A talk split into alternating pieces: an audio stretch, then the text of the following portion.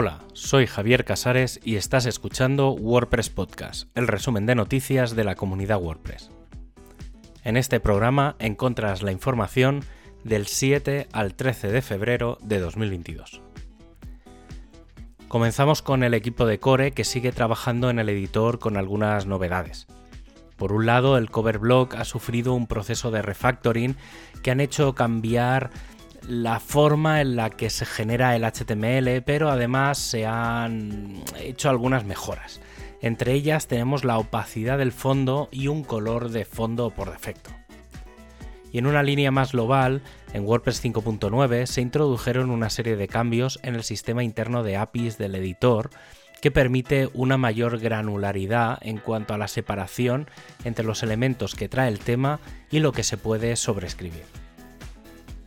El grupo de performance sigue trabajando en la gestión de imágenes optimizadas, el lanzamiento del feature plugin que se llamará Performance Lab, además del lanzamiento de varias funciones para la optimización de la caché de objetos.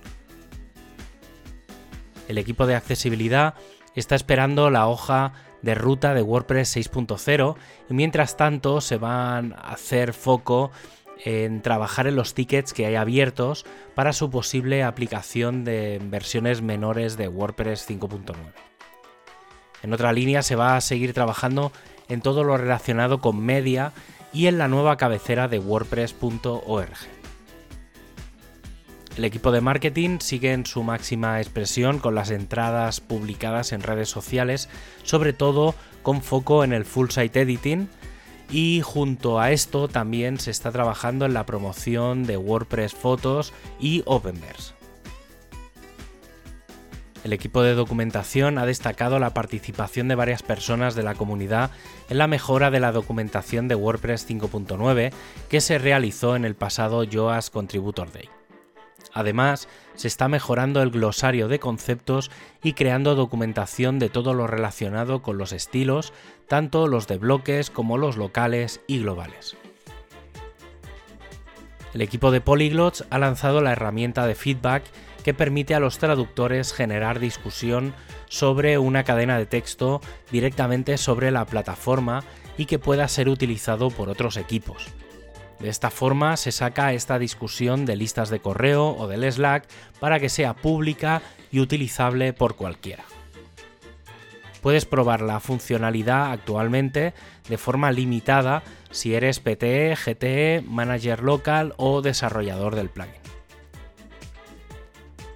El equipo de mobile ha hecho una llamada a probar la versión 19.2 de las apps de iOS y Android. En ambos casos, varias correcciones relacionadas con el editor, además de algunas correcciones con respecto a las imágenes destacadas y la tipografía.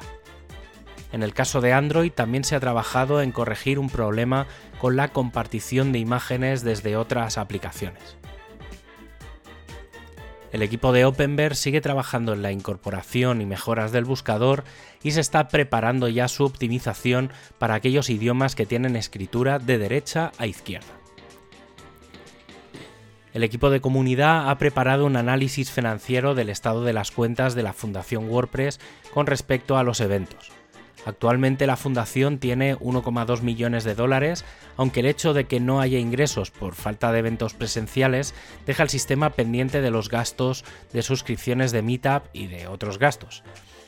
Es por esto por lo que a lo largo de 2022 se va a contactar con todas las comunidades para validar que siguen en marcha tras el parón pandémico. En otro camino va el equipo de diversidad que ha abierto una discusión sobre experiencias personales en la comunidad WordPress.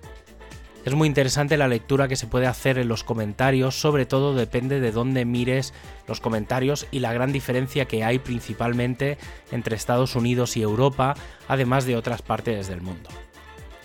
Uno de los objetivos de la entrada es que se vaya publicando en todas las comunidades locales de WordPress para que aquellas personas que lo quieran dejen sus comentarios y se pueda planificar una mayor participación de aquellas personas que, por la razón que sea, puedan considerarse excluidas de la comunidad WordPress.